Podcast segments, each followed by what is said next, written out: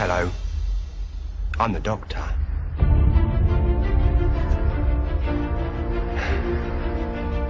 Basically,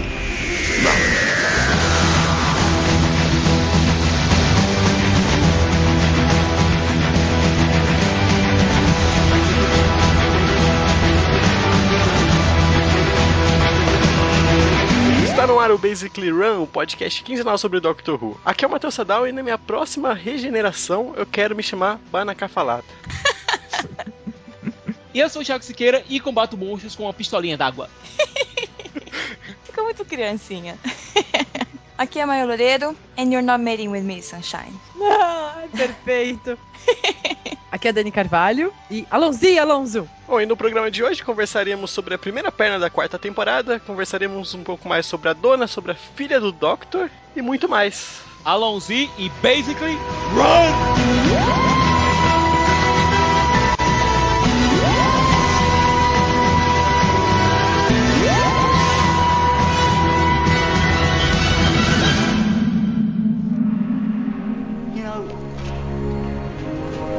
I love being you.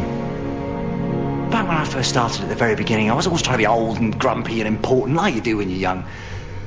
And then I was you. And I was all dashing about and playing cricket and my voice going all squeaky when I shouted. I still do that, the voice thing. I got that from you.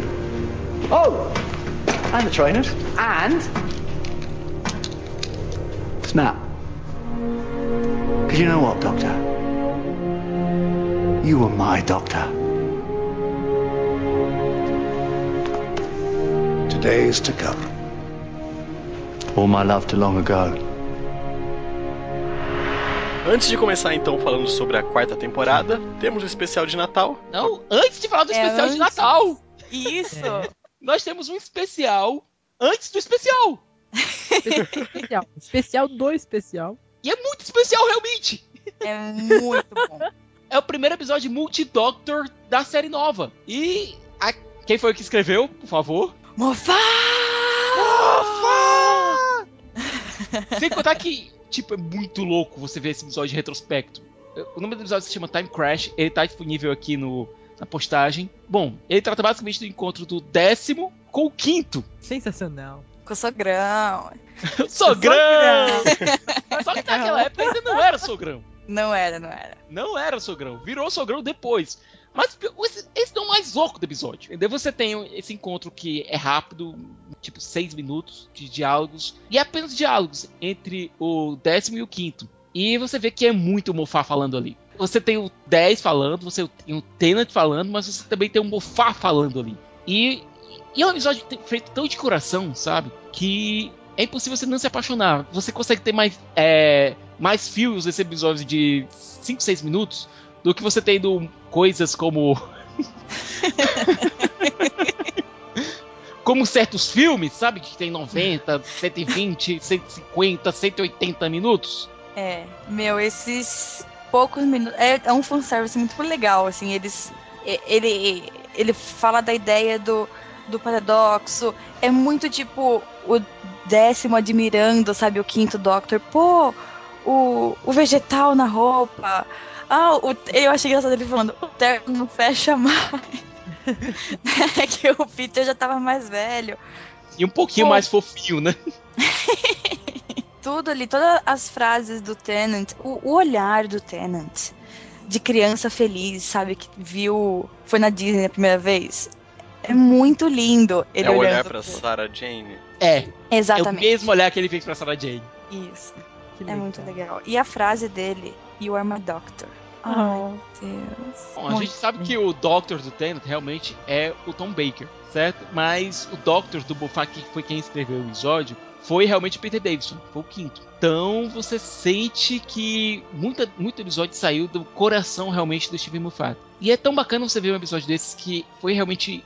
Não só foi uma coisa que, ah, vamos escrever aqui uma coisa rapidinho, é só mesmo pra fanservice. Não, foi uma coisa que saiu do coração mesmo. E ele já deixa você. Ele ele consegue fazer realmente uma ponte entre o season finale da terceira temporada, The Last of Time Lords, e o especial de Natal que abre a quarta temporada, que é o Voyage of the Damned.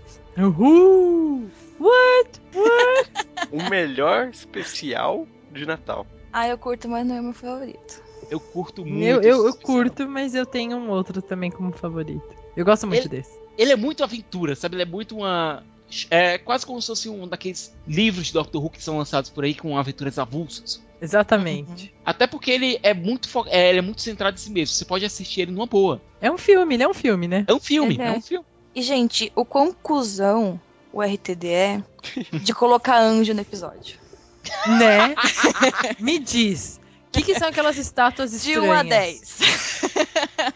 Né? É, Meu, muito. Imagina, coisa estranha. O fato é, Anjo. apareceu o anjo em Doctor Who, corra pro outro lado. Sim. Nossa, don't blink. Eu já apavorada ali, eu falei, nossa. Bom, é, a gente sabe que os vilão, o vilão desse episódio, que é o Max Capricorn, é um vilão fraco.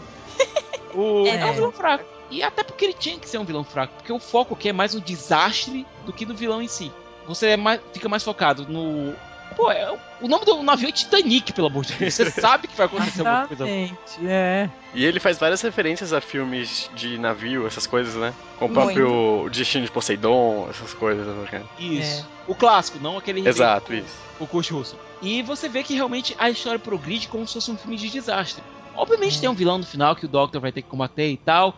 Mas é o mínimo. É mais o Doctor nessa busca pra salvar essas pessoas. E, pô, aquele, aquele monólogo dele, porque, pô, a gente, é, todo mundo adora os- os monólogos do Terence. Sim. favor. Sim. Ele se anunciando e dizendo que vai salvar todo mundo ali e perguntando se tem alguém, alguém tem um problema com isso. Pô, aquilo é genial. É do meu toque de celular esse. esse... I'm the Doctor. I'm a Time Lord. muito bom. I'm the Doctor. I'm a Time Lord. I'm from the planet Gallifrey in the constellation of Kasterborous. I'm 903 years old, and I'm the man who's going to save your lives and all six billion people on the planet below.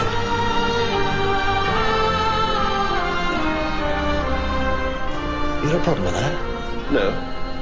In that case, Halsey? É nesse momento que você Tennant é o Doctor, cara. Entendeu? Você vê que ele tem essa imponência. Ele realmente é o herói doutor, entendeu? O doutor herói, o herói doutor. E ao E, mesmo pô- tempo é super engraçado, né? Ele tem umas sacadas nesse episódio que você fica. Você tá me tirando, né? Ele querendo abreviar o nome daquele bichinho vermelho, cara. Manda essa parada! Não, eu achei legal ele fazendo pontos. One, B, no, two. E ele se, ele se diverte sozinho muito o tempo todo, né? Take me to your leader! Ah, eu sempre quis dizer isso. Tipo, a gente tem vontade de esmagar ele, né? Tipo, meu, é isso, se divirta. Agora, alguém mais se apaixonou pela Astrid, que é a companion dele nesse episódio? Ah, não se demais. apaixonou. Não, Era ela não muito seria uma incrível. companion. E tanto, minha gente. Olha, digo- novamente, o, esse Doctor, The Doctor prefere as loiras. Total. Ah, mas pelo menos eu fiquei feliz que ela morreu, porque depois veio a dona. é, não. Claro, gente, É, vem a não dona. reclamo, Come on. Né? Tipo, Dona. vem a dona. Mas, pô, a química É. dele com a Astrid e a Kylie Minogue tá tão fofinha nesse episódio, ela tá tão, tá tão bonitinha. Sim, Uhum. tá muito fofa. Porque é aquela coisa, você se acostuma a ver a Kylie Minogue nos clipes dela como uma gostosona, entendeu? A É. sex symbol. Aqui não, ela tá bem contida, ela tá bem fofinha, ela tá bem adorável. É, ela tá bonita, lovely, exatamente. Ela tá adorável. E a Ashley já tem um arco tão bacana da, daquela garçonete que quis conhecer o universo e saiu, saiu nessa nave, mesmo sem é, ir pra nenhum planeta. E, pô, a reação dela quando ela vê a Terra e o ar, o ar fede! A É. empolgação dela é muito bacana. E por favor. Wilfred. Por favor. Ah, e o Wilfred, seu lindo. O Wilfred, seu Caraca, lindo. como eu adoro esse cara. O Wilfred é muito maneiro, né, cara? É muito bom. Legal. E o Aliens! E a sacada de todo mundo ficar em casa no Natal, porque o Natal é perigoso. né? Aí o Doctor, Christmas. não, o Natal é um- um- uma época de paz, de esperança. Bom, o dos outros, não o meu, né? Exatamente. Muito bom. Não, e aquela pequena referenciazinha do Doctor dizendo que estava lá no primeiro Natal. Uhum. Uhum. Uou! Agora, ainda bem que ele não desenvolveu muito, porque ia entrar num território meio complicado. Né, não, a BBC não ia querer entrar ali. Pois é. Eu gosto dos efeitos desse episódio. é, até, até agora esses sustentos não são efeitos de oh meu Deus! Até porque é budget, né? Os É, orçamentos do. Dr. Who são, são lendários por isso. É. Mas o episódio consegue ser realmente assustador em alguns pontos. Ele consegue ser tenso, não assustador. Porque ele quer realmente ser um, um filme de desastre. Ele consegue ser. Você tem é, aqueles arquétipos clássicos do, do filho da puta lá que tá no meio do naufrágio. O casal alívio cômico. Você tem o, o aspirante lá que tá tentando resolver a situação e tudo. Tem o herói, que no caso é o Doctor. Tem a mocinha, que no caso é a Astrid. Ele brinca com todos esses estereótipos. E finalmente o Doctor pode dizer: Alonzinho Alonso! Ah, muito Alonso, bom. Alonso! Melhor momento ever! Muito bom. E esse episódio foi pra Verity, né? Eles dedicaram pra Verity. Eu não tinha percebido isso quando eu assisti a primeira vez. E ela tem. Alonzinho ah, Alonso. só lembrando que a Verity Lambert tinha uma ordem do Império Britânico. Ela não foi só a, a mulher que ajudou a dar vida ao Doctor, a mãe de Doctor Who, por assim dizer. Ela foi um ícone feminino. Ela foi um, uma das primeiras mulheres a realmente se destacar numa indústria que era predominantemente masculina. Falaremos Uhum. mais futuramente. Muito! E para que o pessoal que acha que a gente vai ficar sem temas, olha, a gente não vai ficar sem temas. Impossível, gente. Em se tratando de Doctor Who, o que mais temos são temas. A Não pauta é? aqui, meu amigo, vai até o especial de 100 anos, se bobear. Ó, ah, eu aguento.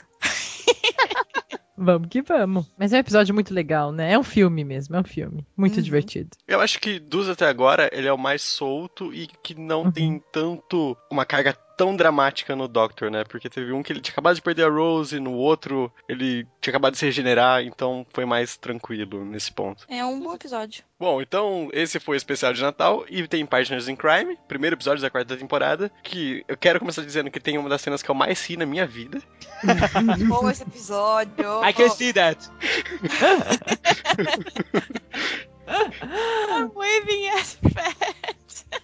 É Olha, muito só de você bom falar, esse já tô passando mal de novo. é muito bom. Gente, temos a dona. Mas olha, nós quase não tivemos a dona. Conte, conte, conte tudo. A ideia inicial do Russell T. Davis era criar uma nova companion, certo? O nome de Penny, Uhum. seria uma jornalista. E que seria bastante cri-cri com o Doctor. Ah, não seria Eu tão só- legal, né? É. Quando esse plano não deu muito certo, então eles tiveram que ir pro plano B, que foi Dona Noble. A nossa, a nossa É. querida noiva em fuga. Sempre a tempo, né? Sempre a temporária. Cara, o, o RTD, ele é um cara brilhante, né? Mas ele tem umas ideias que só ele, né? Só, só ele. Só ele sozinho, no mundo. É, é. É, o Howard Hatfield, é, que interpretou o Geoff Noble no especial de Natal retrasado, no especial de Natal que introduziu a dona, Hum. é, estava muito doente e acabou morrendo durante as filmagens do primeiro episódio. Ele chegou até a filmar alguma- algumas cenas dele. Estão inclusive no DVD da temporada. Só que eles não podiam utilizar essas cenas porque elas estavam incompletas. Você não tinha um arco definido. Então a solução foi criar um, um novo personagem para ser aquele lado afetuoso da, da família da dona. Uhum. A questão é, eles tinham o Bernard Cribbins disponível, só que ele já tinha filmado o especial de Natal. Mas a sorte é, como nunca é dito o nome do personagem do Bernard Cribbins no especial de Natal, então eles transformaram esse, esse personagem, que apareceu e nu- nunca foi dito o nome dele, no Wilfred. Eles tanto amam e adoram. Perfeito, né? E todas as cenas que o Atfield tinha gravado com a Catherine Tate foram transferidas e regravadas com o Bernard Cribbins. E olha, tem como você não achar o avô da dona a coisa mais legal do mundo? Ai, eu Não fui é? feio, mas Ele é, lindo. ele é tipo é o típico avôzinho, sabe? Que leva os netos pra aquelas aventuras. É, É. o pai que é pai duas vezes. É, é estereótipo, né? Mas é Vovô muito legal, divertido, cara. né? Não, eu acho que vovô não- divertido. Ele não é estereótipo, é o arquétipo do avô. Exato. É. Ah, ele é demais. O problema é que por É. muitos anos eu soube o nome dele como vo- Vovochinho, porque eu não sabia o nome dele. Aí eu ia falando com as pessoas, então, o Fofochinho. porque ele é a coisa mais fofa desse mundo. Ele é, ele é. E olha, sei lá, mas tá certo que o Moffat tem essa política de não querer reutilizar personagens da época do Russell, mas pô, seria tão bacana ver, é, ver o Capaldi encontrando o Bernard Cribbins, ver o Twelve se encontrando o Wilf, porque o Wilf ele se torna tão importante no decorrer do- dessa temporada. E pô, tem que aproveitar enquanto o Bernard Cribbins ainda tá por aqui. Exatamente. Uhum. Por favor, aproveitem esse homem. Pe- Pelo amor de Deus, Mofá, por favor. É muito. E ó, uma dica pro Mofá que gosta de fazer a gente sofrer, você pode usar ele pra fazer a gente sofrer. A gente vai gostar. né? Vai ser maneiro. Pô, tá aí, tem um especial que a gente não sabe se vai acontecer ou não, de 10 anos a nova série. Chama esse povo de volta! Faz alguma coisa, Bofá! Ficar chupando o dedo, tem que chamar esse cara, meu. Pois é, e continua aqui na família da dona, tem a Silvia, graças a Deus não é tão insuportável quanto a mãe da Marta. Né? Ela é chata, mas ao mesmo tempo ela, sabe, ela é carismática. Você ri dessa- das interações dela com a, a dona. É aquele negócio, é perto do que a gente já viu, tá bom. Ó, Tá bom. Tá bom. É. Tá tipo ótimo, né? Não, tá ok. Porque, vamos que eu vi, não dava pra piorar depois da mãe da Marta. Não. Não. Mas é pior que Jack. Ela é pior que a Jack, mas Ah. ela- como ela tem o Wilf do lado, ela compensa. Sim, É. é. É bem isso, um equilibra o outro mesmo. Uhum.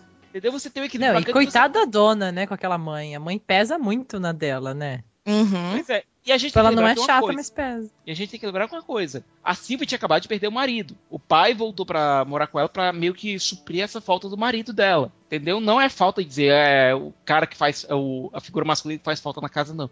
Não é companhia mesmo. Você ter alguém do seu lado é, depois que você perder alguém. Todo mundo passou por isso algum dia. E, pô, sorte da pessoa que tem alguém da família que vocês tão queridos e se frutifique aí atrás de ficar do seu lado depois de uma Sim. perda dessas. E dá pra, dá pra você compreender um pouco mais a- do fato da Silvia ser tão ranzinza assim. Pô, ela acabou de perder o marido e a filha vai sair pra viajar com um maluco, entendeu? E, pô, deu um pouco de pena também de reencontrar a dona. Porque quando a gente a viu pela última vez, ela tinha dito que ia fazer coisas grandes e acabou não conseguindo fazer. Uhum. O máximo que ela conseguiu foi ir pro Egito.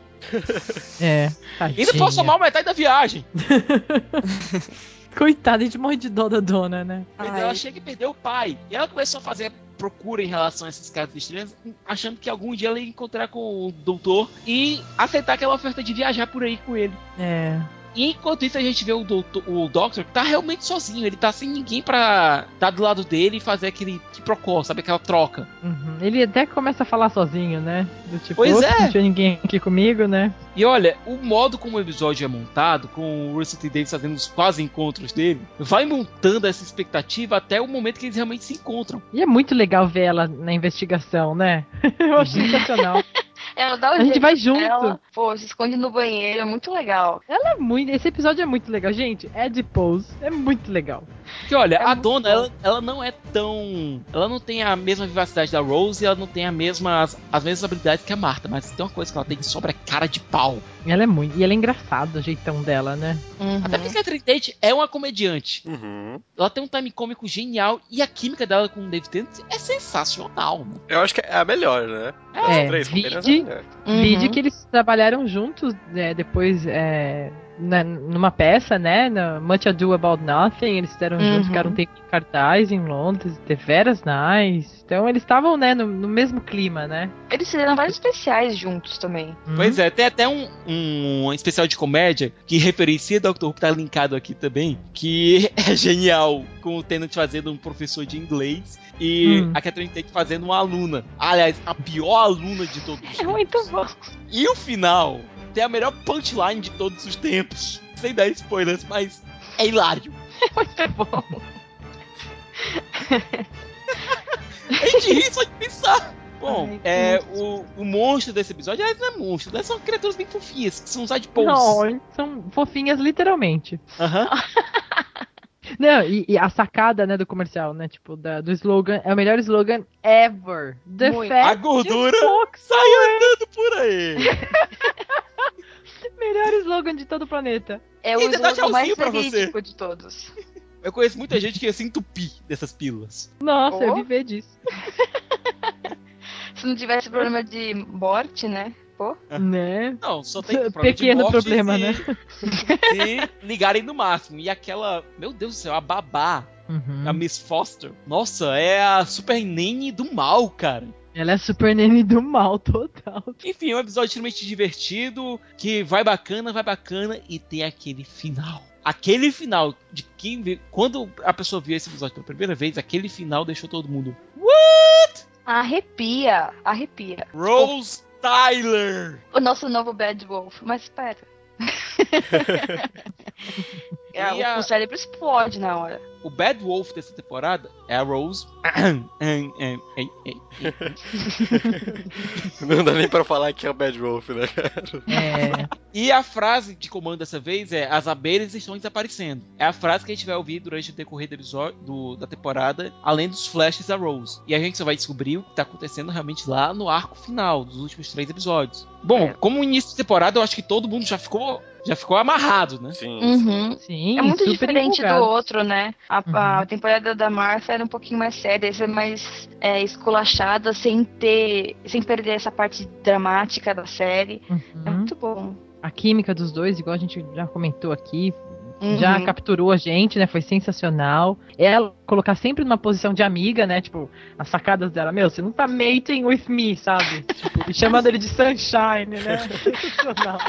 tipo, que ele só tá procurando um mate, né? Ele quer um dude, né? Você não tá mating with me, sunshine. sensacional, sensacional. E ela se põe já bem do jeitinho, olha, eu sou sua amiga e vou, quero estar aí com você, a gente vai se ajudar, né? Ao então a gente contrário já pega esse clima. do Hum. que, entre aspas, né, proposto na temporada passada, que a Marta poderia ser ou não Exato. um futuro interesse romântico do, do Doctor. É, porque a gente já vê a Marta babona, né? Logo de cara. Eu acho que essa foi a intenção do Russell T. Davis, é cortar logo qualquer expectativa de romance pela janela. Até porque a dona já diz isso, e o final com a Rose aparecendo, pô, É, a gente já Uhum. sabe do que vai dar, né? é. Não, e uma Rose tristinha, né? Uhum. Não é uma Rose assim. Ela tá, a gente vê ela tristinha. né? Ou seja, a gente já sabe que tem alguma coisa acontecendo. Vai dar uma treta maligna muito foda, né, cara? Vai dar em lágrimas. Vai dar em lágrimas. Só lágrimas. É vocês que sabem mais disso do que eu. Nesse exato momento da temporada, já era confirmado que era a última season do Tenant? O anúncio foi no dia 29 de 10 de 2008. O episódio foi ar quando? 5 de abril de 2008. Ainda não se É. sabia que era a última temporada do Tenant. Uhum. Aliás, a penúltima, né? Porque eu conto os especiais como uma temporada só. Mas mesmo assim, né? Lágrimas. era, Lá- era proposta de lágrimas. né?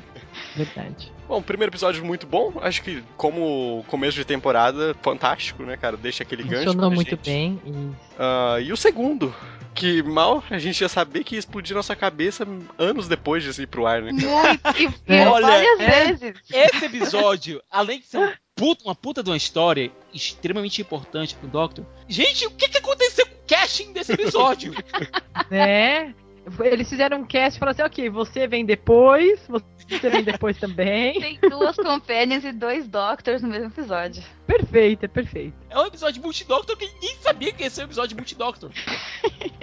Pra quem não sabe, estamos falando do The Fires of Pompeii, Temos Capaldão. Capaldão. Temos Capaldão fazendo sua estreia! E a Carrie fazendo a sua estreia! Que porra é essa? Ai, Karen Gillan! Mentes explodem quando a gente assiste pela segunda, terceira vez, né? Muito. Explodem igual a Pompeia! Tá tudo ligado, muito né? bom, muito bom. Tudo ligado. gente, tá tudo ligado. We are all connected. Bom, vocês gostaram? Muito. Gosto muito, gosto muito. Gosto muito das sacadas pra variar da dona. Tipo, eu, eu gosto muito do primeiro pensamento dela logo de cara, assim, né? Que eles acham que estão em Roma, não sei o quê. E ela já começa a enlouquecer, né? Já é sensacional. Ela já começa a enlouquecer com coisinhas que a gente só se só presta atenção quando alguém menciona, né? Tipo, nossa, todo mundo aqui já morreu, né? tipo, que é a primeira viagem do passado dela, né? E na hora que ela fala, eu falo, nossa, eu ia enlouquecer mesmo com isso. Então, ela é muito agente ali perdido, né? Nossa, é Uhum. mesmo, todo mundo já morreu. É, Sensacional. eu tô falando em latim, tipo. É, é, aí tem a tradução, né? Agora eu vou falar o que eu sei de latim. Vini, Vini. Vini. E o pessoal dizendo, é. Hã? Apesar da Thais traduzir, quando você fala na língua materna do pessoal que tá lá, você soa com uma coisa completamente diferente. No caso da dona, ela soa, soa como celta. Trolando essa parte. Trolando, trolando. E sensacional, ela fez Ai, muito o que a gente, a gente, ela- a gente não faria isso. Tipo, ah, ele tá falando, sei lá, no seu, em alemão. Ah, eu sei uma frase em alemão, vou falar só pra ver o que acontece. Tipo, ela é ótima, ela é ótima. E o E é um Doctor episódio perdido, legal. né? Ele, ele tá achando que tá em Roma. Uhum. Pra tá variar. Roma. Aí a, a dona. Não, e aí Mas vai não tem montanha em preocupada com Roma. a roupa, né? Que também é, É. uma, uma observação muito divertida. Aí ele, ah, Roma é tipo Sorro, só que grande. né? Dá pra gente, meu, andar até pelado na rua que whatever, né? Só que não é Roma, né? É Não é Pompei. Roma. Vocês acham que a entrada da Catherine Tate no seriado deixou ele mais engraçado? Deixou Sim. mais Deixou. tempo, mas quando os momentos dramáticos vinham, eles vinham com muita força. Sim, sim. Aham. Exatamente, porque a gente cria um link maior quando a gente ri com a pessoa, né? Você já se sente amigo dela, né? É, Aí quando você vê aquela pessoa triste, né? e de um- uma situação ruim, você abraça muito mais rápido também, né? É o- Até o, o próximo episódio, sem querer dar spoiler, tem um momento da, da dona Nossa. que é de cortar o coração. Demais. É, é um dos episódios que eu chorei. Mas vamos lá. O Doctor queria viajar com a dona para Roma e acabam indo bater, obviamente, em Pompeia. E pra variar, é dia do vulcão. Essa tarde É o dia antes, né? O dia antes. é o dia antes. Porque não podia ser um ano antes, um mês antes, né, cara? Tem que ser um dia. É, um dia antes já tá cheirando, né? Mas tá um cheiro de queimar. Enquanto isso, os videntes da cidade, que eram geralmente meio falhos, começaram a acertar tudo nos últimos anos. Já sabendo que tem alguma coisa errada por ali, e o Doctor de repente vê uma placa de circuito sendo produzida. Então ele já desconfia da interferência alienígena e vai atrás para saber o que está acontecendo. Mesmo sabendo que 24 horas depois. BOOM! E enquanto isso, você vê a pobre da dona tentando alertar a população e tentando salvar alguém. Agora o interessante é que o Doctor ele acaba é, ficando próximo de uma família por lá. Família do Caecilius, vivido pelo Peter Capaldi. Capaldão. Vulgo Capaldi. Capaldão. Cheiroso. Que tem uma estrutura familiar um pouco meio sitcom, né? Você tem o pai responsável, a mãe que fica segurando a casa toda, é o filho meio rebelde e a filha certinho. Que é uma estrutura que você pode realmente se relacionar com uma sitcom tradicional. É, com o passar do tempo, você vê que essa estrutura de sitcom foi mais pra você se ligar rapidamente a essa família e depois se preocupar com o destino dela. E os inimigos, os monstros desse episódio, os Parovile, eles são muito bem feitos. O design deles é muito bacana e chama logo a atenção. E a questão de o pessoal dos videntes começar a se tornar pedra também é um conceito muito bacana. E é Karen fazendo uma vidente. a interação do Doctor com a família do, do Caecilius é muito bacana. Especialmente da Uhum. dona também. A dona ela tem um jeito tão humano de tratar os outros e a pena que É ela isso. tem desse pessoal, desse destino é, inevitável de Uhum. Pompeia é, é muito presente. E o Doctor sabe que aquilo ali é um efeito fixo no tempo. Ele não pode impedir a erupção vulcânica, ele não pode salvar aquele pessoal. Aquilo tem que acontecer. E no final você descobrindo que como aquilo tem que acontecer é tão doloroso porque volta aquela- aquelas lembranças pesadas que o Doctor tinha de Gallifrey. Por isso que eu acho que esse episódio é extremamente importante para o desenvolvimento do personagem e para a relação dele com a dona Sim. que a dona faz no final meio que ajuda ele a, se, a começar a, a ter alguma redenção, entendeu? E isso, é, diabos, isso secou até no especial de 50 anos. Novamente, esse episódio é importantíssimo para o desenrolar de toda a história de Doctor Who até aqui. É tipo, ela quer fazer assim, que ele tá se sentindo super mal, que matou todo mundo. Aí ela fala assim, mas pelo menos pode salvar esses. E ele, É. tipo, ah, não vai fazer diferença. Não, vai fazer diferença sim. Né? Ela mostra isso Uhum. pra ele. Sim, ela é muito humana, né, gente? Por isso que a gente já se conecta com ela, né? Ela é muito demais. E é engraçado porque ela é toda valentona, ela é até grossa e tal. Mas tem uns momentos que ela é tão carinhosa, tão. Ai, ela se preocupa com todo mundo, entendeu?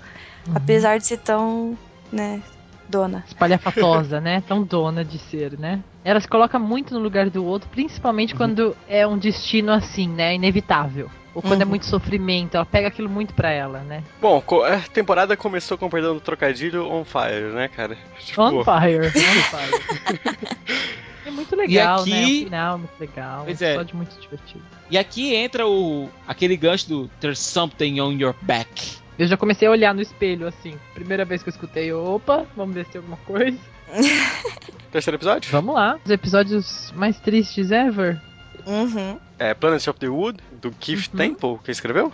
Ah, esse episódio é muito importante pro The End of Time, né? Lá na, no ano sem temporada. É ele que cimenta basicamente a fundação do que vai ser o End of Time. E é um episódio muito bacana porque ele trabalha um pouco com a questão dos Woods. Que a gente via que era basicamente uma raça escrava.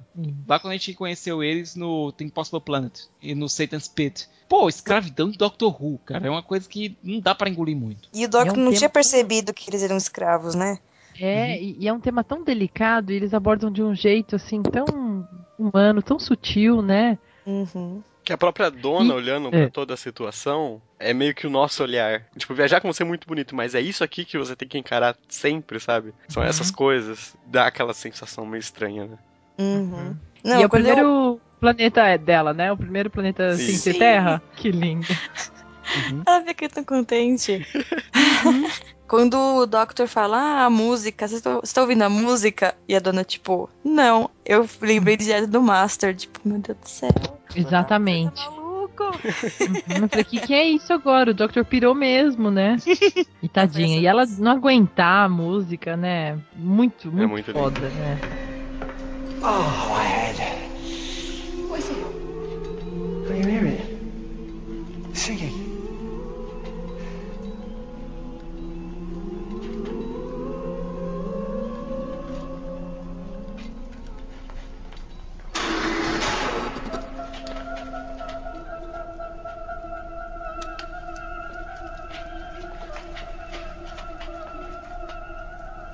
They look different to the others. That's because they're natural born ood, unprocessed, before they're adapted to slavery, unspoiled. That's their song. I can't hear it. Do you want to? Yeah, It's the song of captivity. let me hear it. Face me.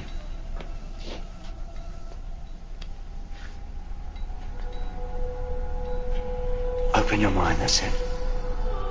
Hear it, Donna. Hear the music.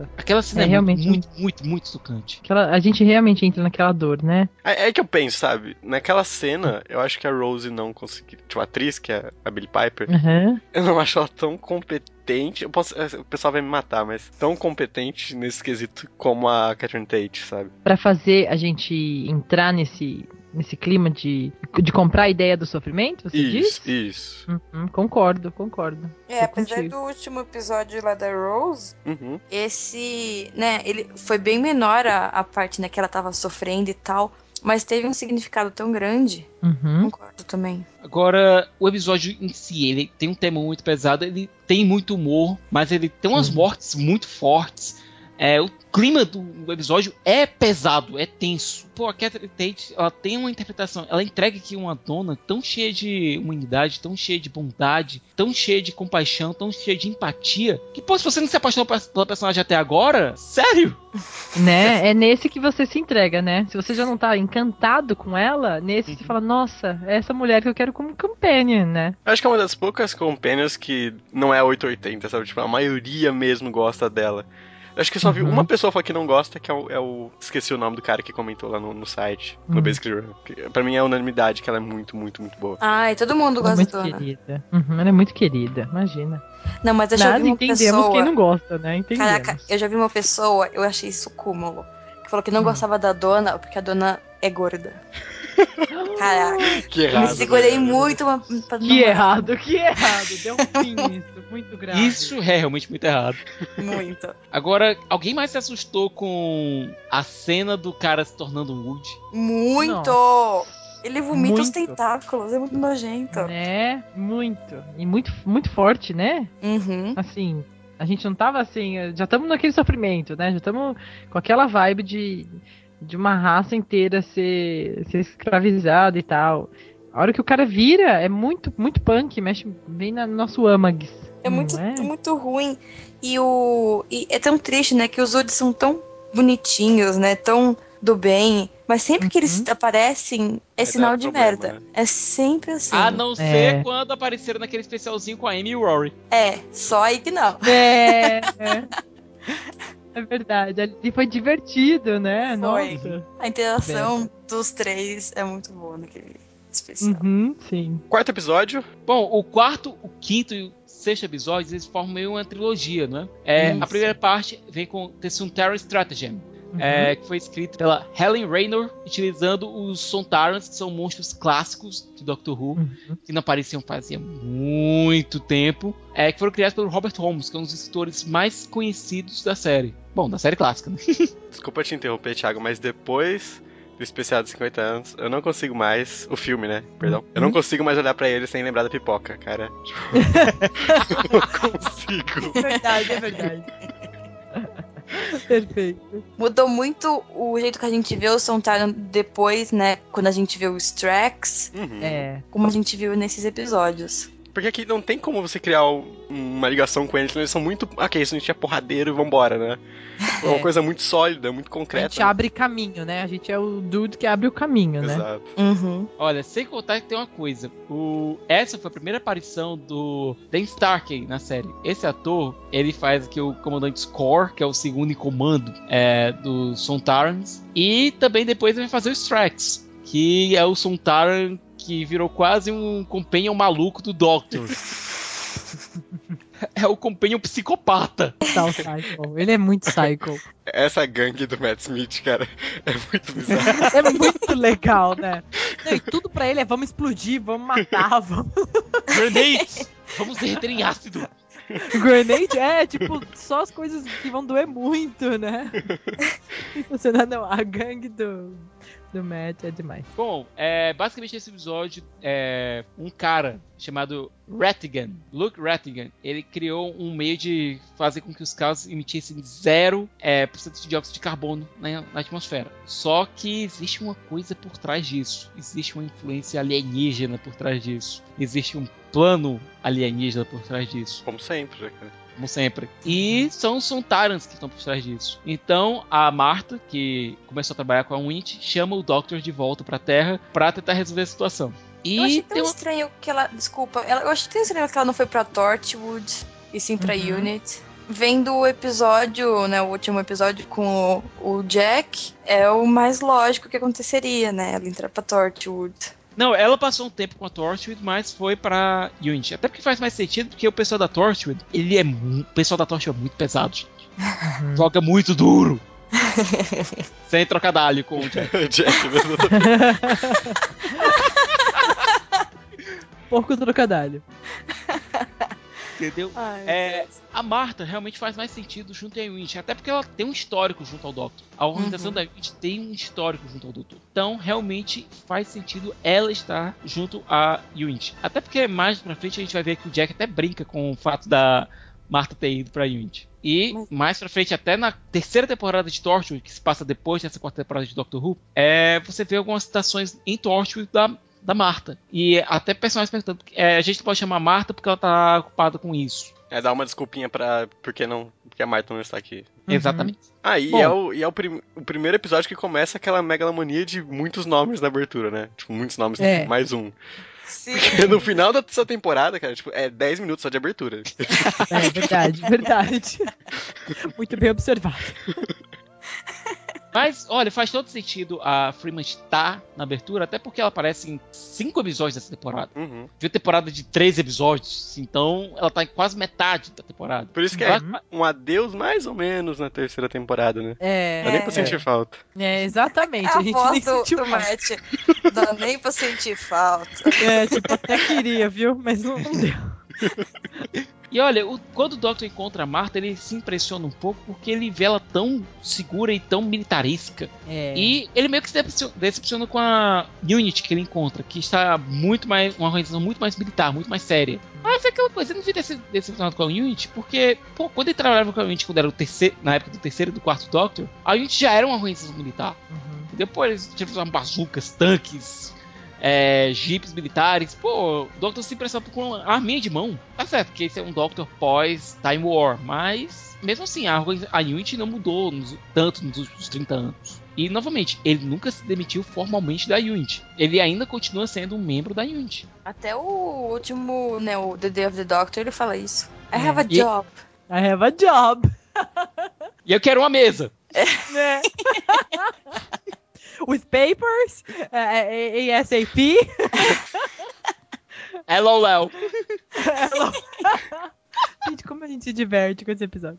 Com esse barra filme. Bom, bom. voltando pra cá. É, Uhum. O plano da, do Sontarans é meio esquisito. É, eles estão lutando uma guerra contra uma raça há milhares de anos e estão começando a perder. E os Sontarans eles se reproduzem, reproduzem através de clones. E querem transformar a Terra é, no seu mais novo berço. Basicamente no lugar de procriação. Mas para isso eles precisam adaptar o planeta e, e, entre aspas, terraformá-lo. É, com os gases que funcionam basicamente como a como alimentação para os fetos Sontarans. É um plano esquisito e usam esse. Cara, esse Luke, Luke Hatkin é um dos piores personagens que já apareceu no Doctor Who. É muito chato, Mas- cara. Eu não, É. eu não sei se é Muito. porque, além do personagem ser chato, o ator, que é o Ryan Sampson, ele interpreta de uma maneira muito, muito forçada. Tipo, os trejeitos dele lembram um Félix daquela novela no ácido. Olha onde você foi resgatar, cara. Não, É. eu fiquei até quietinha. É engraçado porque, tipo, o Master tem vários trejeitos, assim, né, diferentes e tal.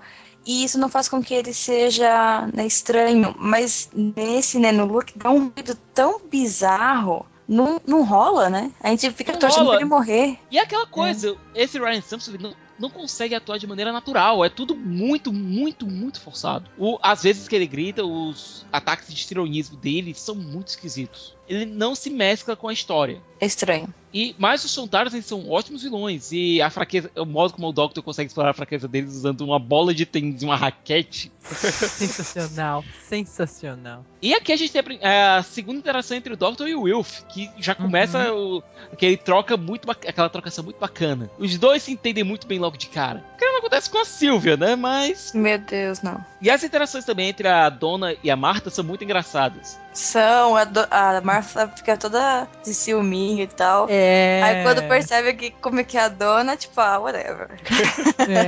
É. é, eu já sei tudo sobre você, né? Tipo, ele me fala bastante de você. É muito, muito divertido ver isso. Ah, eu acho Não, que tipo, isso é mentira. Não, é aquela ela coisa do- Total mentira. feeling. É. Não, total mentira, entendeu? Ela foi muito a, a, pra mostrar, né? Meu, fica tranquilo, eu já entendi que você gosta dele ainda. É. Não é? Nós todos sentimos a mesma coisa, né? Não, isso sendo como a, a dona tinha se referido a Marta quando ela soube que a última companion, que foi a Marta, eh, tinha se apaixonado pelo Doctor. Mad Hum. Marta, Mad Marta. e as duas têm, têm uma química bacana, tem uma trocação legal ali. E a- o jeito do Doctor é meio como o Paul levanta a atuar pra conhecer a AIDS, é uma coisa muito, muito estranha. O Sontarans, ele, tipo, ele fala que eles são. Não gosta do Doctor porque eles não conseguiram participar da Time War. Não, Não, não, o- é, vai bem antes. É bem antes, né? Bem antes. Uhum. É, eu recomendo que você dê uma assistida no The Two Doctors, que é um episódio que o segundo encontra o sexto e os inimigos são os Sontarans, certo? Agora, tipo, a maquiagem da época era muito esquisita, muito ruim. Viajou achando essas coisas, né, cara? tu imagina, Olha. Eu vou, eu vou, vamos colocar aqui na postagem uma foto dos Sontarans da série clássica. Procurei uma foto só pra vocês terem uma noção aqui. É, Uhum. digitei no Google, Two Doctors, é, Sontaran. Credo! É assustador. é muito! Meu, caraca. Nossa. Horrível. É muito pior que o Senhor Cabeça de Batata. Muito pior. O, o Cyberman, os, Meu os antigos, Deus, eu também acho que pior. dá, dá muito mais medo do que o de agora. Jesus. Nossa, isso é assustador pro Maquito. Não, fecha isso. Deixa eu fechar isso. A demônio!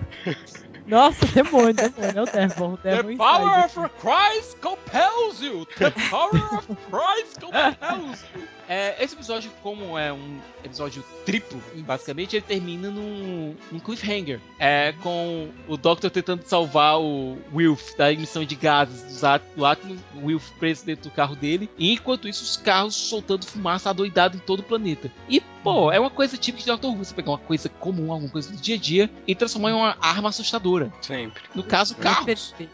É. Eu imagino se, se os átomos começassem a sair no- na hora do rush em São Paulo. Nossa, caos. Todos morrendo. todo mundo. São Paulo?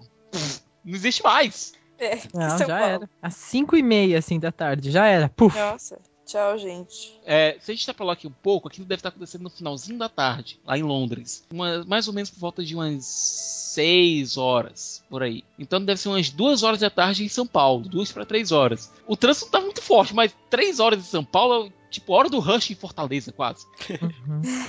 O Poison Sky é apenas a conclusão da história anterior. É, Uhum. Com o Doctor conseguindo resolver o, o problema com os Sontarans é, de, maneira, é, de maneira inteligente, só que alguém, obviamente, ia ser sacrificado. O próprio Doctor queria se sacrificar para resolver a situação, só que o Luke tentando se redimir, tentando fazer alguma coisa inteligente com a vida dele, depois de ser passado para trás por todo mundo, inclusive pelos próprios Soltarans, é, resolve se sacrificar e para salvar o mundo. Cara, mas você foi passado pra trás por esses caras aí. Tipo.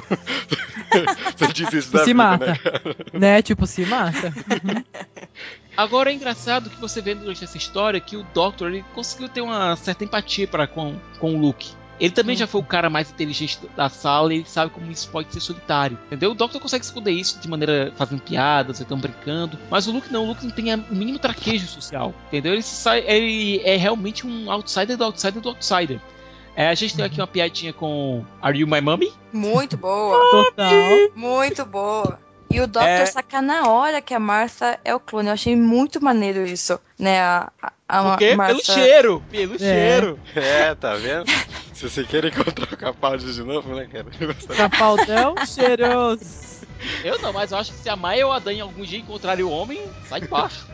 Nossa, vai ser na hora. Na hora. Chega no cangote do Capaldão. né? Fazer um excuse, assim, né?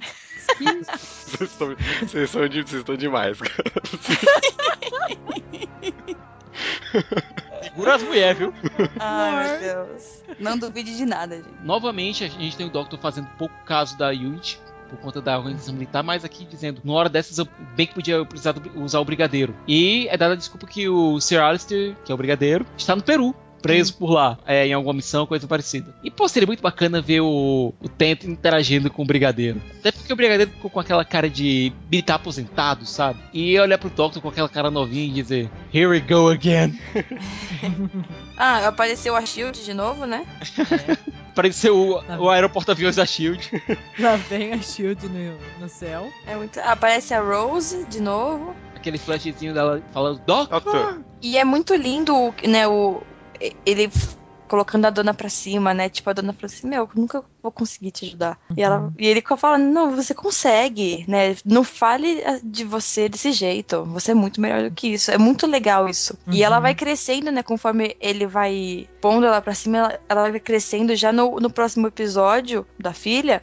Pô, ela já tá muito melhor, pensando e tal, juntando as coisas. Tá, É aquela coisa participar do e tudo. A dona faz o Doctor ser melhor e o Doctor faz a dona ser melhor. Existe uma. Uhum. Exatamente. Os dois personagens evoluem muito na presença um do outro. Você sente realmente que eles são Isso melhores é- amigos. É bem parceria, né? Isso é o sentido da parceria, né? De estar junto. ao contrário do que a gente, pelo menos eu não sentia na dupla anterior. Não Exato. tinha aquela troca. Também. Sentia uma evolução, claro, da Marta, né? A gente até comentou, Uhum. mas é, não sentia é, ela melhorando muito ele, né? Uhum. Uhum. É, não, E aqui funciona muito isso, é, é a Martha melhorou, mas a relação dos dois não, é verdade. né? E da dona, Uhum. ela melhora, ele melhora, os dois juntos, né? A amizade dos dois é muito legal. Uhum, muito. Bom, sexto episódio e o último que falaremos nesse podcast. Sim, The Sim. Doctor's Daughter. É muito bom. poderia ser, poderia ser The Doctor's Wife, hein?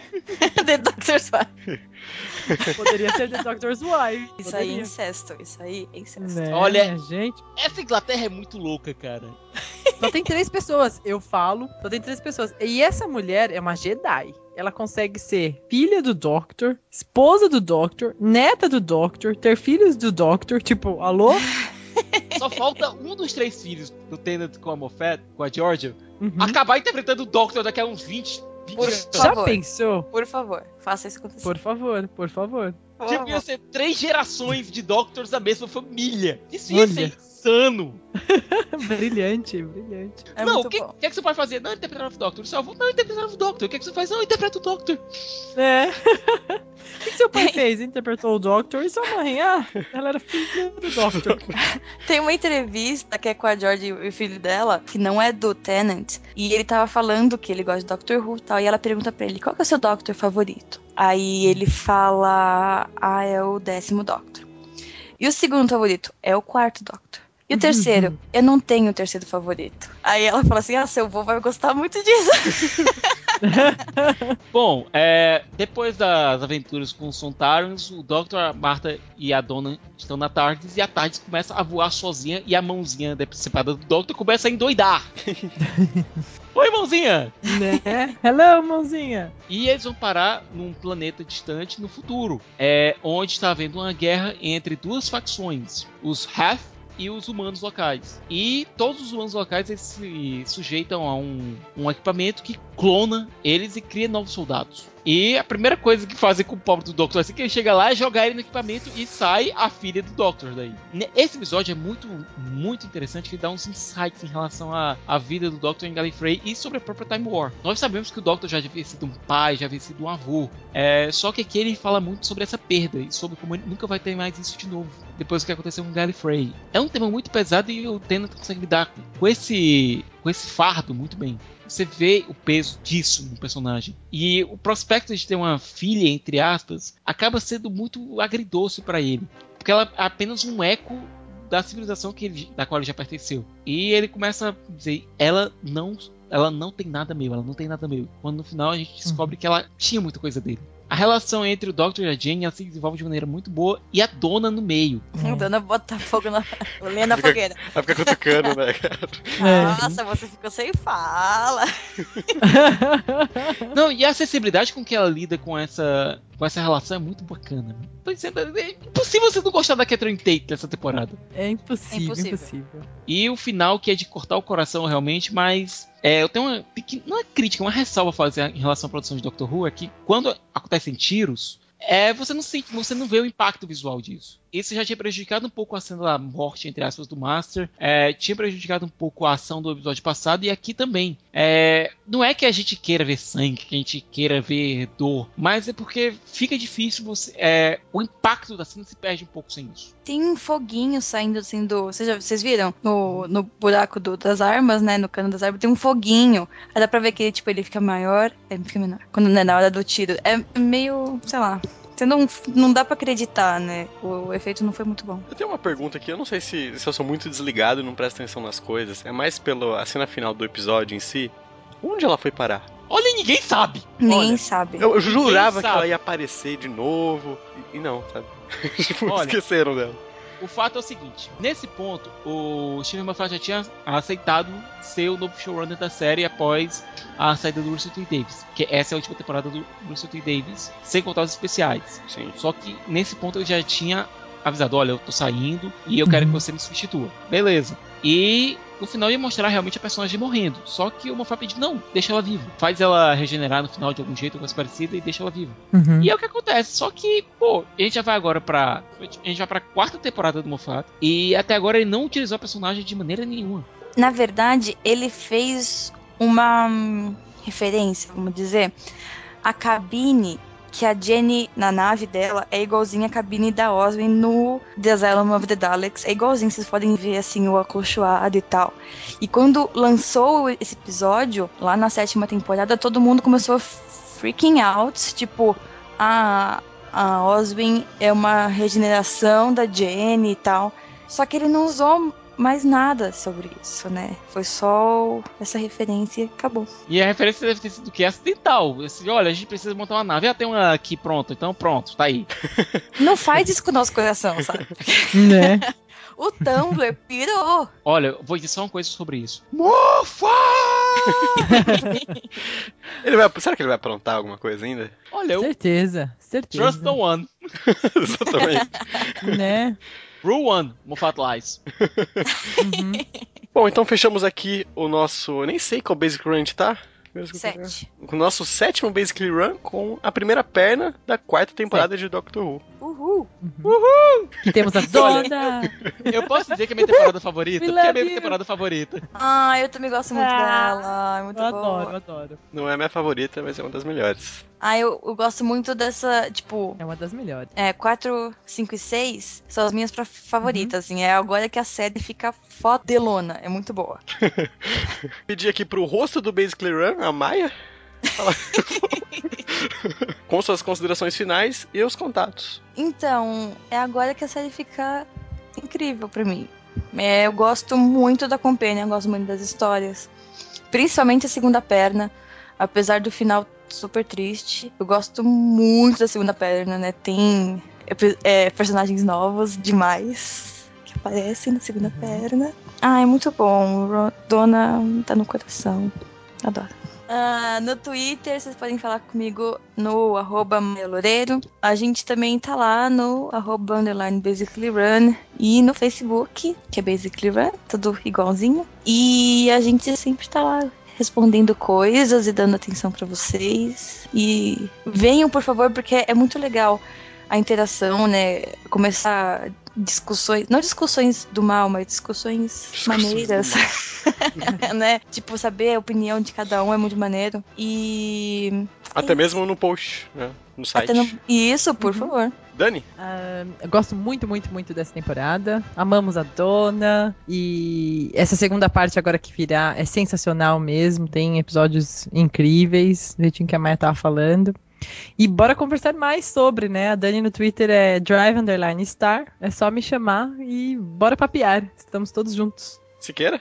Falei, eu adoro essa temporada, para mim é a minha favorita da série, é mais equilibrada. É, também eu sou um pouquinho parcial porque o Tennant é o meu Doctor favorito.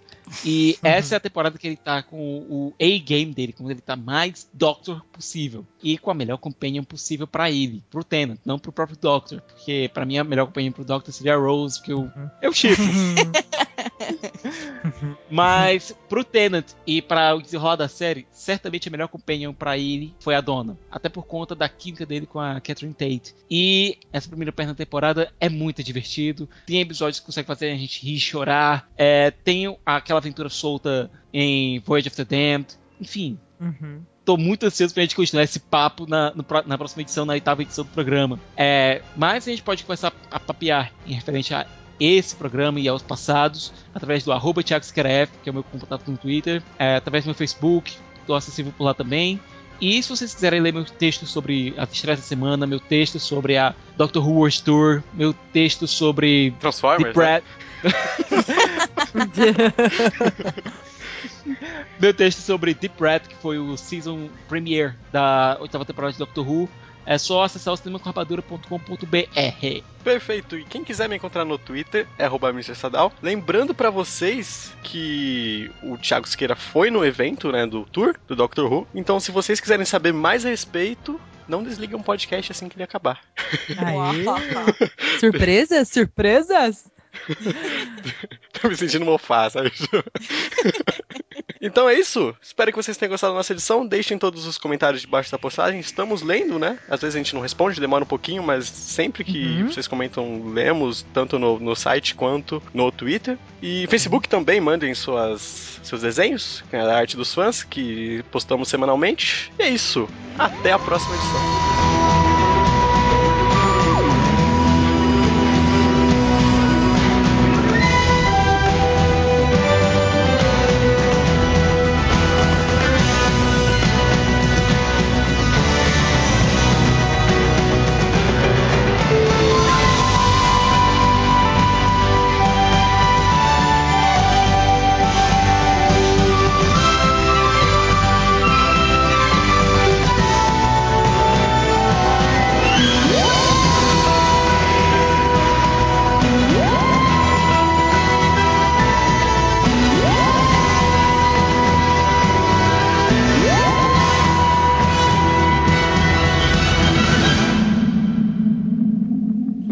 Palavra é sua, cara. Peraí, Mate, Meu, co conta rapidinho. tudo. Ah, não, mas a pergunta da Maia foi a melhor ever. Capaldão, é cheiroso?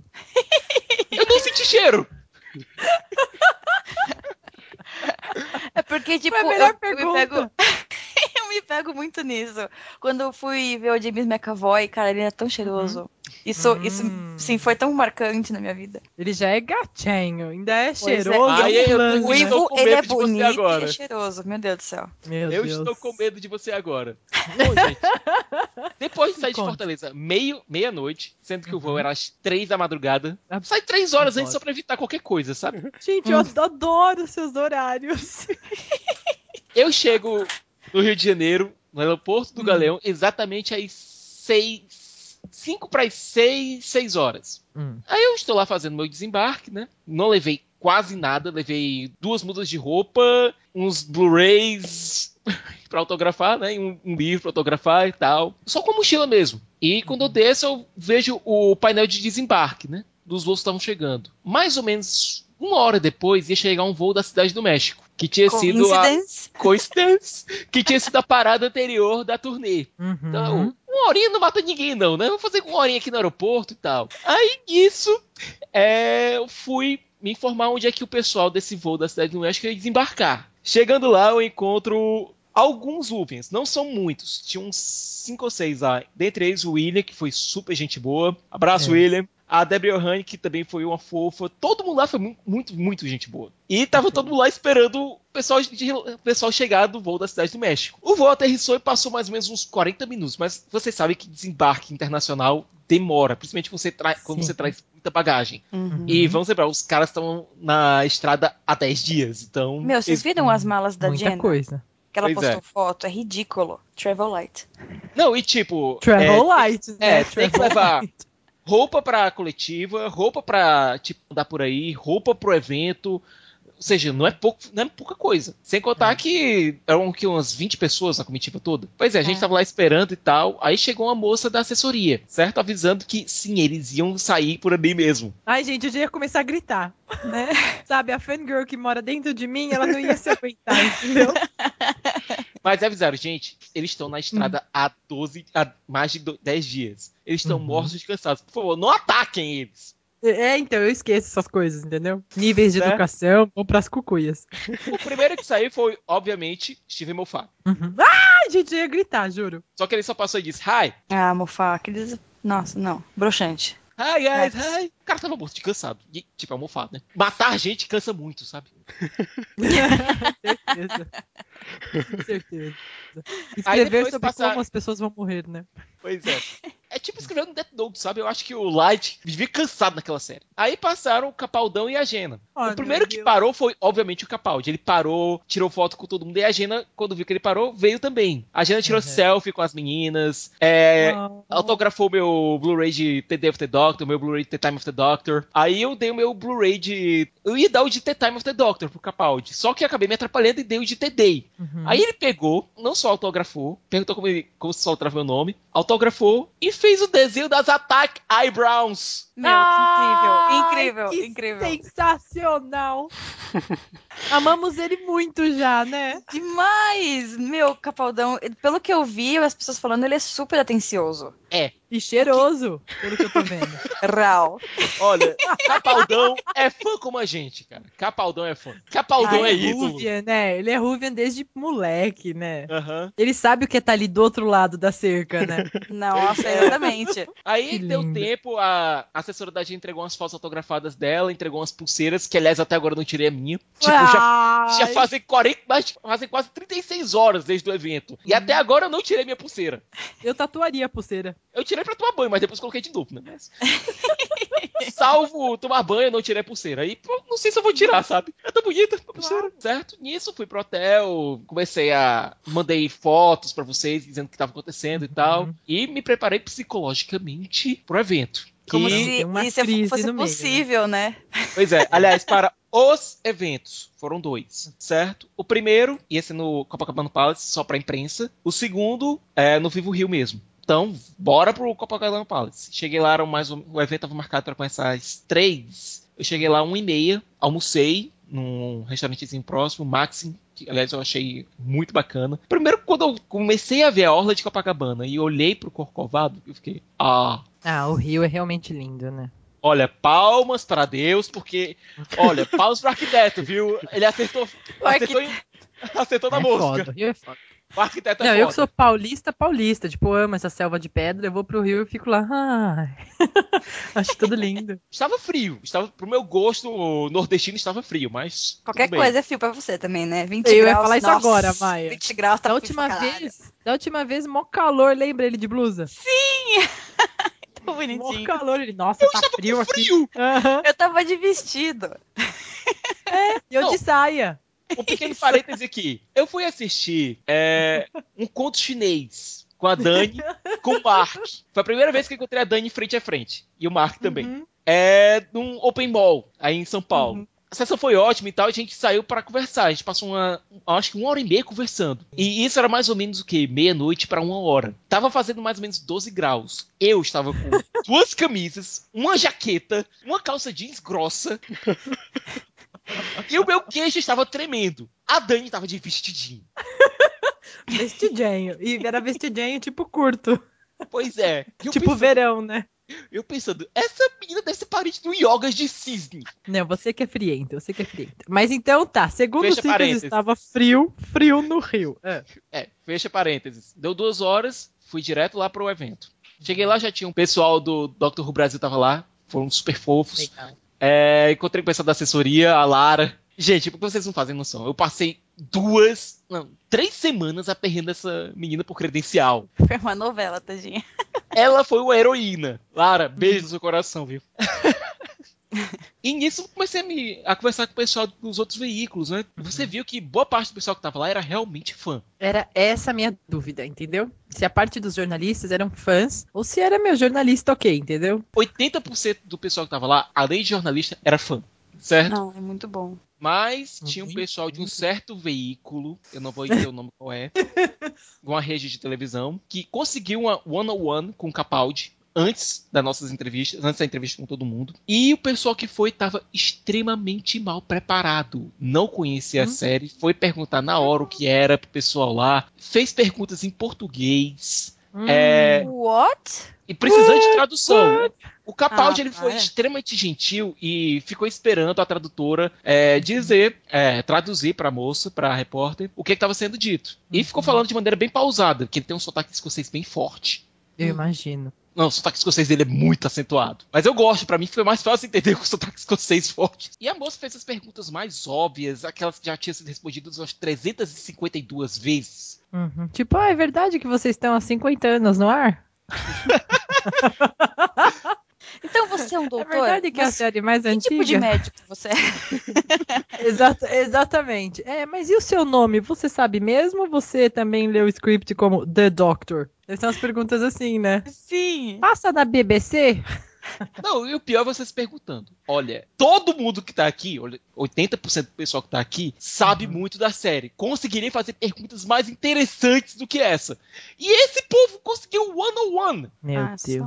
Tristeza. Não, a gente sabe o que acontece, mas tudo bem. Vergonha. Acontece. Na parte do evento em si, quando começou a coletiva de imprensa, vieram perguntas realmente interessantes, sabe? O pessoal tava realmente afiado. Deu pra sentir que o Moffat estava um pouquinho retraído. Hum. certo? Enquanto a Jenna e o Capaldi foram realmente com roupa estilosa e tal, o Moffat ele foi de camisa aberta, dois botões Uhum. abertos e calça caque. Tiozinho, né? Então, se Tiozinho. você, tiozinho. você olhar, você diria que é aqueles turistas é, clássicos que É. passam por aí, aqueles gringos clássicos. Tiozinho, tiozinho, tá? Tô há 10 dias no rolê, tiozinho. Tô no Rio, calor, Entendeu? né? E, Tô escrevendo Sherlock e Doctor Who.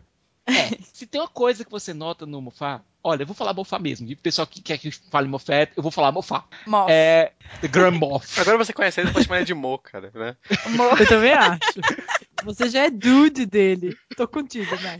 Olha, você vê que ele era um pouco tímido, entendeu? O é um cara tímido e ele não se sente muita vontade nessas coletivas de imprensa, entendeu? Ele tenta disfarçar com humor, ele tenta soltar umas piadas e tal, mas você vê que ele é muito, muito retraído. Já o Capaldi, não, ele realmente chega lá e domina o lugar, entendeu?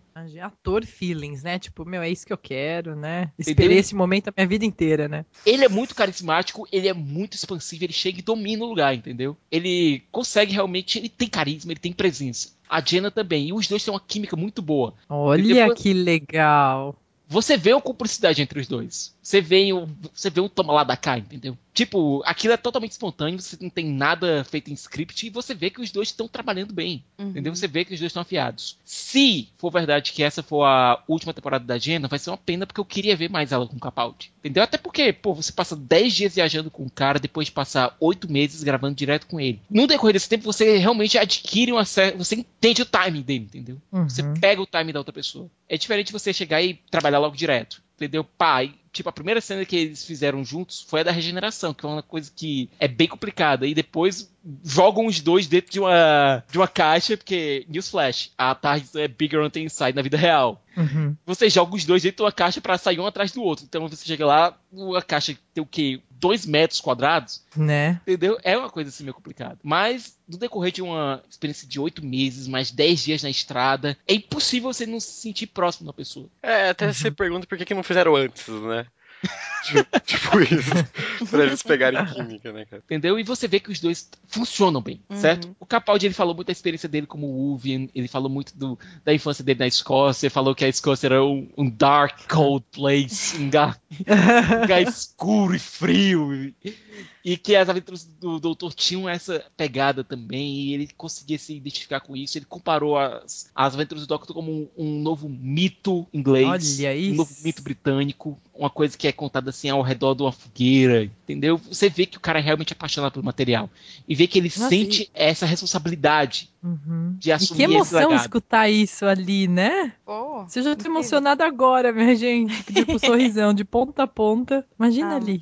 Agora, o grande finale desse primeiro ato, desse segundo ato, né? Foi quando terminou a coletiva e ele parou pra tirar foto com todo mundo. Ele parou pra Uhum. atender todo mundo. Tipo, teve uma jornalista que tava com o Vault, Dr. Who Vault, Uhum. ele deu o autógrafo e desenhou um Dalek. Ai, Oh. meu, que lindo. Ele ainda desenha, Maia. Meu, eu não tem como ficar mais meio- Ele tirou Oh. foto comigo de novo, fa- fazendo pose. Eu fiquei, pô, devia ter trazido minhas Swing Screwdrivers. Teria ficado Né? awesome. Teria mesmo, cara. Perdeu a chance. Na próxima. Ele, ele até perguntou: olha, a foto ficou bacana, a gente pode tirar outra, qualquer coisa. Nossa, Ah, que graça. É, porque às vezes treme, né? Alguma coisa assim. Pois é, a da Jenna tipo, não, não deu tempo porque ela. Você, vocês meninas sabem, né? Vocês têm que se arrumar todas e três e duas horas não dá tempo pra se paramentar pra um evento desses. Certo? Então a Jenna tirou foto comigo, mas não deu tempo de fazer o do over e a foto ficou tremida mesmo, mas foda-se, tirei foto com a Jenna. é, não, é isso. Exatamente. Whatever, entendeu? Quem Whatever. viu tremido naquela foto? Só a Jenna e, e o Doctor. Só Exatamente. isso.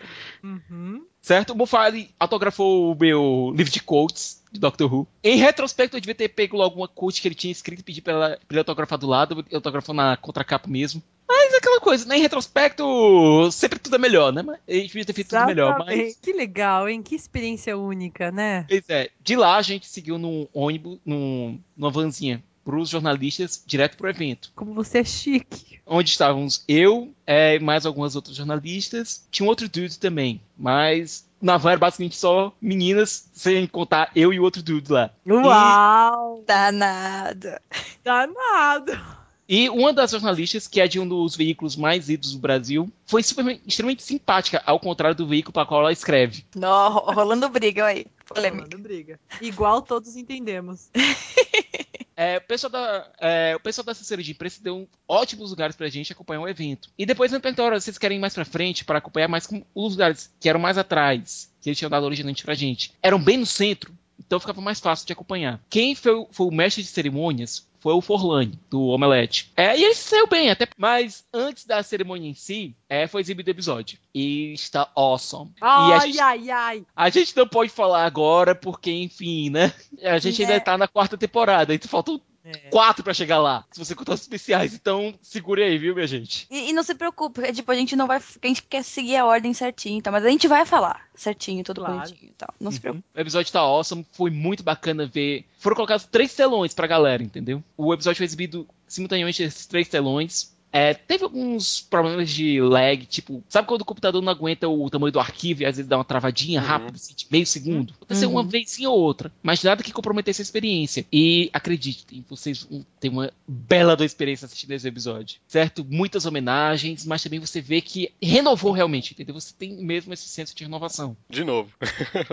De novo. And again, and again, and again. Como É, disse é, a própria é. Madame Vastra, num trecho que já saiu no trailer, então não é, não é spoiler. Here we go again. Até porque foi. É, até porque esse diálogo em si, essa, fra- essa fala, Here we go again, é uma referência do Brigadeiro quando o Doctor tá saindo da terceira pra quarta geração. Quando o terceiro tá indo embora e o quarto tá chegando, ele diz: É, here we go again. que lindo. Saudades, Brigadeiro. Lindo, lindo. Pois bem, é, depois rolou o QA. É, foram exibidos alguns vídeos que mostraram as companions. Antes da Jenna entrar no palco, foram exibidos uns vídeos com as companions anteriores. Ela falou um pouco sobre a experiência da, de ser companion, a experiência dela em cena, a experiência dela na série. É, o próprio Moffat, que entrou antes, é, falou da responsabilidade de escrever Sherlock e Doctor Who ao mesmo tempo. Que vocês imaginam o dia a dia do cara, né? Ele fala que ele tem que pedir desculpa por não conseguir fazer as coisas em tempo e só poder fazer seis semanas depois. Segundo ele, o rosto dele é uma desculpa permanente. I'm sorry, I'm so, so sorry. É, falou que ele não pegou o trabalho assim de primeira, quando o Russell ofereceu para ele. Que ele disse: Você tá louco, né? E ele já tinha uma série de responsabilidades. Ele tava escrevendo na época o filme do Tintin é, pro Spielberg, pro Peter Jackson. E ele tava cheio de coisas para fazer. Só que o pai dele mandou uma foto dele, que aliás já correu a internet essa foto, todo mundo já viu. Essa foto é linda. Dele com 8 anos de idade, lendo um livro de Doctor Who. E abaixo do e-mail, abaixo da foto do e-mail tinha escrito: Steve Moffat, futuro showrunner já planejando que vai fazer suas maldades com o Doctor. É. é linda, linda essa foto. É, agora, quando foi exibido o vídeo mostrando todas as regenerações passadas e ao som de Validation, o pessoal já ficou louco. Obviamente, as, os maiores cheers foram para Tom Baker, David Tennant e Matt Smith. Quando esses três apareceram na tela, você não conseguia ouvir nada. Olha, só arrepios. E, E o das Companions, eu achei muito engraçado que a mais. que eu achava que, tipo, o pessoal ia gritar muito pela Amy, mas a que foi mais reverenciada foi a dona. Todo mundo gritando assim ao, ao máximo pra dona. ah, só uma reclamação. Não teve Rory! Não teve Rory, Ah. todo mundo ficou pedindo depois o Rory. Não teve, muito mancada. E quando terminou o vídeo e mostrou a regeneração do 11th pro 12th, o homem entrou Ai, meu Deus, gente. Eu ia No morrer, meio da juro. galera. no meio da galera, assim, like a boss, entendeu? Like a boss, eu imagino. Like a Sou doctor. mesmo, né? Like a doctor. É? tipo, Não. I'm the doctor, né? Eu faria isso. né? E o detalhe também vai pro segurança que está à esquerda do Capaldi, falando assim: Não toca! Não toca! Mas ele que ia em cima da galera, entendeu? Ele que ia atrás. Aham, ele tá com as mãos esticadas, tocando todo mundo, muito maneiro. E, olha, eu acho que é algo comparável com o Robert Downey Jr. entrando no Hall H da Comic Con pra um evento de Vingadores. Uhum, Sim, que total. legal. Só faltou Entendeu? a luva do Downey Jr., porque foi igualzinho. Uhum. É like a boss mesmo, e é o tema tocando, e o pessoal enlouquecendo, e o pessoal gritando, Capaldi! Capaldi! Devia gritar Capaldi. capaldão, né, cara? Devia, devia. sotaque, né? Capaldão, cara. Capaldi, né? Certeza, um ou outro gritou, Capaldão! Olha, a energia naquele Vivo Rio era muito boa. E você vê, ele perguntaram a ele sobre o que mudou depois que ele se tornou o Doctor e disse: Olha, agora eu entro numa, num salão com duas mil pessoas e todo mundo grita. Isso não é normal. Isso não é normal! Isso porque o pessoal, em tese, né, nem viu muito dele, né? É, é isso, Não. É. exatamente. Mas aí Viu, que tá. lá, Aí um eu- minuto do cara. Não, aí é que tá. Eu louvo a inteligência da BBC porque eles não foram direto pro evento. Eles exibiram o episódio antes. Uhum. Aí, quando o pessoal, quando o Capaldi entrou, ele já era o Doctor. É, é engraçado porque tipo, o Capaldi já era um mito antes deles, do Matt Smith ter regenerado. Sim. Porque quando apareceu ele no, no, no especial dos 50 anos, a galera do cinema vibrou como nunca, sabe? Quando ele Foi. apareceu. E uma coisa que ele falou sobre esse momento foi que eles filmaram a cara toda dele. Ele não sabia que ia aparecer só as sobrancelhas, só os Melhor Ele olhos. tava decisão. vestido, ele tava com roupa, né? Ele já tava todo ok. Sim. Só que aí o Moffat disse, olha, quando a gente viu aquele momento só essa parte do rosto, só a parte dos olhos, funcionou muito bem e era tão facilmente identificável que pronto, vamos usar isso aí. Que E sacada, né? Fenomenal. Vamos ser sinceros, Maia, Dani, vocês estavam comigo quando Uhum. eu- nós assistimos juntos. todo mundo reconheceu e todo mundo endoidou. Todo mundo, cara, todo mundo Todo gritando. mundo. Capaldão! Mo- A gente já sem voz, né? Que era lágrimas com Sem, a, sem água no Deus. corpo já. Sem água no corpo, imagina. E o pior é que aquela não foi a última surpresa daquele episódio especial de 50 anos. É. Aquele filme de 50 anos, que a gente vai falar de maneira bem detalhada mais pra frente. Mas, como falei, o cara chega e domina o público, ele domina a audiência, ele, ele tem uma facilidade muito, muito, muito clara de se comunicar com os fãs. Entendeu? Quem É. esperava um, um Malcolm Tucker da vida, do The Tick of It, falando palavrão como uma metralhadora? Hum. Não, o cara é super simples, super simpático, entendeu? Super aberto pro pessoal. É um gentleman, realmente. E eu digo aqui uma coisa, viu? Se essa temporada tiver um décimo da empolgação que ele teve, a gente tá indo para uma das melhores temporadas do Doctor Who nos últimos 51 anos. Olha, obrigado a BBC por ter trazido isso pra gente. O pessoal da nova comunicação que foi, que apesar dos, dos probleminhas que aconteceram, e sempre acontece num evento desse porte, é impossível não acontecer. Os caras conseguiram organizar uma coisa que foi linda, que foi marcante para todos os fãs. É, realmente, como Uvian, eu não tenho como agradecer o suficiente para BBC, para Nova Comunicação, para Peter Capaldi, para Steve Moffat, Jenna Coleman. Pô, foi o evento de uma vida pros fãs, entendeu? E, diabos, foi a primeira vez que uma série de TV fez isso. Eu não tenho É. notícia de nenhuma série de TV tendo feito uma coisa sequer parecida com isso. É um carinho muito grande pelos fãs. É, e um respeito, né? Uhum. E- É entender esse amor e essa loucura, né? Que todos nós temos e vamos vivenciar isso então, né? Pois é, é uma coisa que eu. Pô, você consegue compreender por que Doctor Who não foi esse ano pra Comic Con. Eles fizeram a própria Comic Con deles, né? Eles É. fizeram a própria Comic Con deles. Uhum. Foda-se Comic Con, é só, um, é só um espaçozinho pequeno num, é, no canto dos Estados Unidos. Eles foram pro Uhum. mundo todo, entendeu? Pô, Cardiff, Londres, Seul, Nova York, Cidade do Seul. México, Sydney, é, Rio de Janeiro. Pô, foram 12 dias, 7 cidades, 5 continentes. Não tem como dizer que alguma outra série fez algo parecido. É muito grande, né? Muito Uhum. grande. Pro pessoal que dizia que ninguém assiste Doctor Who, ninguém assistia Doctor Who, tá aí, minha gente. né? Pessoal passa tarde.